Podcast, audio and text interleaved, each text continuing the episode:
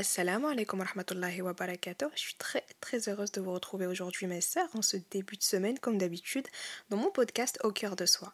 Le podcast où les femmes s'entraident et où on discute de plein de sujets nous concernant pour ouvrir le dialogue dessus, inspirer le changement et s'épanouir ici-bas ainsi que dans l'au-delà Inch'Allah. J'espère que vous avez passé un très bon week-end, que vous allez passer une bonne semaine mais pour la commencer, Aujourd'hui, on va discuter ensemble des règles, des monstrues. Comment, en tant que femme, on peut faire pour prendre soin de notre foi en cette période, même lorsqu'on ne peut pas forcément faire certains actes d'adoration?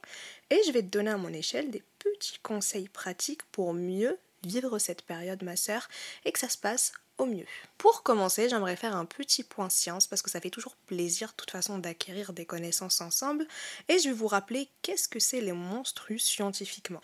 Il faut savoir que chez la femme, chaque mois, l'endomètre, donc une paroi interne de l'utérus, s'épaissit pour se préparer à accueillir un ovule, donc qui sera fécondé au préalable par un spermatozoïde. S'il n'y a pas eu de fécondation, une partie de l'endomètre est évacuée avec l'ovule par le vagin. Donc ce sont les règles. Elles sont constituées de muqueuses utérines, de glaire et de sang. C'est pour ça que leur consistance est bien différente de celle du sang qui coule par exemple de nos veines. Donc l'aspect des règles peut différer selon les personnes et selon les moments. Parfois, la couleur est rouge et bien fluide, donc ça montre simplement que le sang s'écoule vite de l'utérus. Et parfois, la couleur est plutôt marron, donc ça prouve que le sang s'écoule un peu moins vite. Il a donc le temps de s'oxyder, de coaguler, donc de foncer et de s'épaissir. Il faut savoir que pendant les règles, l'utérus de la femme va se contracter pour bien évacuer cet endomètre-là. Et donc ça va créer un inconfort dans le bas du ventre et parfois aussi dans le dos et même les cuisses. Et ces douleurs vont durer généralement 1 à 2 jours. Les règles douloureuses sont fréquentes chez les adolescentes et diminuent en général après 18 ans. Mais chez certaines femmes, ces douleurs sont toujours d'actualité et sont même insupportables. Même source de malaise et vraiment de vrai mal-être. Et c'est pour ça que je conseille toujours aux femmes d'aller consulter lorsqu'il y a besoin, lorsqu'elles ont un doute, parce que ce n'est pas forcément normal d'avoir autant mal. Et surtout, il faut euh, aller en fait consulter à l'avance pour pouvoir identifier s'il y a quelconque souci externe pour pouvoir justement l'écarter au plus vite. Donc n'hésitez pas les filles à aller consulter quand vous le sentez et quand vous avez envie de le faire, parce que voilà, ce n'est pas toujours euh, la normalité d'avoir mal. Il y a certaines femmes vraiment qui sont extrêmement pas bien à cause de ça, et donc c'est important d'écouter son corps. Maintenant qu'on a parlé science en bref, on va passer à l'islam, donc les règles qui régissent cette indisposition-là en islam. Donc Allah en parle dans le verset 222 de la Salat al-Baqarah lorsqu'il dit Les croyants t'interrogent sur la menstruation, réponds-leur, c'est un mal. Tenez-vous donc à l'écart des femmes durant la menstruation et ne vous approchez point d'elles avant qu'elles ne soient pures. Quand elles seront purifiées, venez à elles comme Allah vous l'a ordonné. Et donc il y a plusieurs tafsirs qui ont expliqué ce verset-là, et on va, nous ici dans ce podcast, le prendre en deux parties. Parce que contrairement à ce que certains veulent faire croire, ce verset ne veut pas dire forcément que la femme est impure.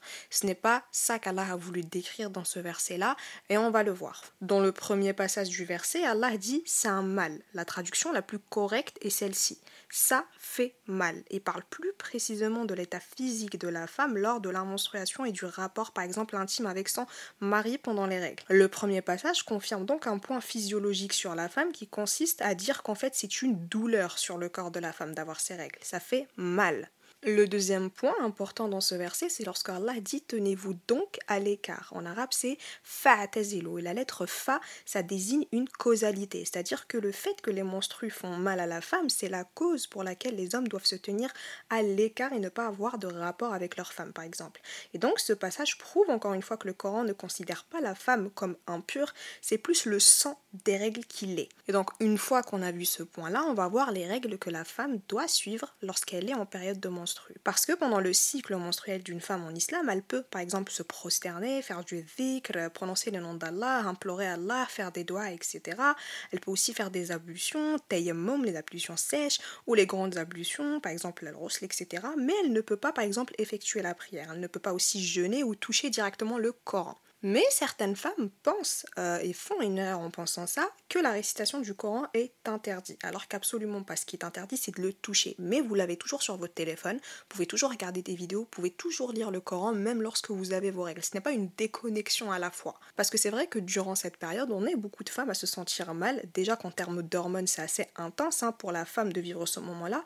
Mais en plus, Shaitan, comme à son habitude, va venir profiter de cette faille-là et va mettre des waswas dans la tête de la femme en lui faisant croire qu'Allah l'écarte de lui, soit pour lui faire douter de sa foi, ou alors pour tout simplement qu'elle abandonne le fait de préserver sa foi pendant ce moment-là. Or, ma il faut que tu saches que Allah est plus miséricordieux envers toi que ta propre mère. Donc, si en aucun cas Allah qui te met à l'écart, c'est Allah qui est miséricordieux envers toi et qui t'enlève des actes qui peuvent te faire mal sur le moment et qui sait ce qu'il fait. Lorsqu'il nous dit de ne pas faire quelque chose, c'est qu'il sait ce qu'on ne sait pas. Donc, ça fait partie aussi de la foi de s'exécuter et de comprendre qu'Allah ne voudra jamais notre mal. Vous savez déjà qu'on n'est pas dans l'obligation de rattraper les prières manquées à cause des règles. Par contre, si on fait euh, par exemple le ramadan et qu'on ne jeûne pas certains jours à cause des règles, ces jours-là sont à rattraper. Et je conseille toujours aux sœurs d'ailleurs de les rattraper directement, alors si elles ne peuvent pas le plus rapidement possible, ou profiter des moments où les journées sont courtes, comme par exemple en octobre, novembre, etc., où les events genre à 17h, donc c'est ultra simple et c'est vraiment une bonne technique et de faire aussi lundi, jeudi, parce que sunna et le prophète nous a conseillé de jeûner pendant ces jours-là. Donc mes sœurs, n'hésitez pas à, vraiment... Euh, vous y prendre stratégiquement, mais bien évidemment, le meilleur reste toujours le plus vite possible parce qu'on ne sait pas quand est-ce que la mort va nous emporter. Donc, c'est important de rattraper ces, ces jours de jeûne. Donc, c'était une petite parenthèse, mais c'était juste pour faire un rappel à mes sœurs. Je disais donc que lorsqu'on a nos règles, même si certains actes d'adoration sont interdits à ce moment-là, ça ne veut pas dire que on rompt notre connexion avec Allah. Bien au contraire, on peut toujours la maintenir avec de la lecture, de la méditation, des invocations et des doigts sont bien évidemment acceptés. Ce n'est pas le fait que la femme soit écartée, impure et qu'il n'y a rien qui est accepté d'elle, absolument pas, c'est naturel, c'est Allah qui a fait en sorte que le corps de la femme fonctionne comme ça. Donc on peut toujours faire des actes d'adoration. Il y a juste une certaine liste à ne pas faire. En plus, mes sœurs, rendez-vous compte à quel point Allah nous aime. C'est par miséricorde d'Allah que on ne doit ni jeûner ni prier. Parce qu'il faut savoir que les règles vont affaiblir le corps, on perd du sang et sont accompagnées généralement de coliques ou de douleurs par exemple. Et donc le jeûne va affaiblir le corps aussi. Et le fait que ces deux choses soient ensemble vont affaiblir le corps davantage et donc va lui porter tout simplement préjudice. Et Allah n'a pas envie de porter préjudice aux femmes ni à l'être humain en général. Donc mes sœurs, après vous avoir évoqué le point islam rappel par rapport à ces monstrues-là, je vais vous donner des conseils pratiques à mettre en place dans votre quotidien lors de vos périodes de règles pour mieux vivre ce moment-là. Parce que c'est un grand chamboulement hormonal qui joue sur l'état d'esprit de la femme. Tout d'abord, ce que je vous conseille, mes sœurs, c'est une alimentation adaptée. On ne se rend pas compte à quel point en fait on est ce qu'on mange. Et donc on peut compenser les effets des hormones sur notre psychisme avec une alimentation plus adaptée. Par exemple, privilégier les fruits et légumes, les aliments riches en calcium, comme par exemple les produits laitiers, les amandes, les brocolis, etc les aliments riches en magnésium, comme par exemple les noix, les cacahuètes, le thon, etc. On peut aussi privilégier les céréales complètes, donc riches en fibres et en magnésium encore une fois, ou alors le chocolat noir aussi. Mais il faut éviter tout ce qui est caféine, boisson gazeuse, céréales blanches, donc farine blanche, et tout ce qui est fait avec cette farine-là, le riz blanc, etc. Ainsi que les sucres rapides. Ensuite, un truc qu'on a tendance à négliger les filles, c'est vraiment le fait de se reposer. Mine de rien, notre corps est mis à l'épreuve pendant cette période. Ça prend de l'énergie, ce qui va peser encore plus sur notre morale. Il faut savoir que la fatigue va venir accentuer l'état de déprime et de stress lié à ce changement hormonal. Donc par sa grande rahma, la miséricorde, Allah nous allège la pratique religieuse à ce moment-là et ce n'est pas rien justement. On doit être reconnaissante et en profiter pour nous reposer un petit peu sans culpabiliser surtout, plutôt que d'utiliser ce temps dans des choses néfastes et futiles. Et donc ça va nous permettre de mieux repartir dès que cette période soit passée et de ne pas négliger notre foi à ce moment-là petit à petit. En parlant de foi d'ailleurs, il faut garder un lien avec Allah. Et donc, même si on ne prie pas, il y a d'autres moyens de se rapprocher d'Allah et on va continuer à œuvrer, mais juste différemment. Par exemple, on peut lire la traduction, le tafsir du Coran. Il en existe plein sur Internet. Il faut faire attention, bien évidemment, sur qui on prend les traductions. Mais par exemple, Ibn Kathir, c'est quelqu'un qui fait des très bons tafsirs et que vous pouvez trouver des PDF sur Internet. Vous pouvez aussi réserver les heures de prière habituelles, vu que vous ne faites plus la prière à ce moment-là, comme des moments d'adoration, mais en faisant des invocations. Vous vous asseyez sur le tapis et vous faites du dhikr en méditant profondément sur chacune de nos paroles. Vous pouvez aussi écouter des rappels, des prêches, lire la biographie du prophète sallallahu alayhi wa sallam, ou des compagnons, etc., des personnes importantes, lire des livres religieux. En fait, il y a plein de choses à faire, les filles, pendant ce moment-là, qui peuvent nous rapprocher d'Allah, autre que les adorations qui nous sont du coup interdites à ce moment-là. Il y a aussi un truc que je conseille beaucoup aux filles et c'est important de le faire. Je trouve vraiment que ça allège la personne et la femme à ce moment-là parce qu'on a vu que dans cette période de règles, on n'est naturellement pas dans une grande forme ni une grande motivation. Et donc, si on entre dans cette période de règles sans avoir fixé nos objectifs avant, ce n'est pas à ce moment-là qu'on va le faire, parce qu'on sera vraiment en manque de motivation. Et donc, ce qu'il faut faire, les filles, c'est considérer cette période à l'avance et voir ce qu'on peut faire pour la remplir bénéfiquement. Par exemple, vous pouvez vous dire, aux heures de Dhuhr et al-Asr al-Maghrib, je peux faire des doigts et du dhikr je peux profiter de ce moment-là de règle pour écouter une série de rappels sur YouTube.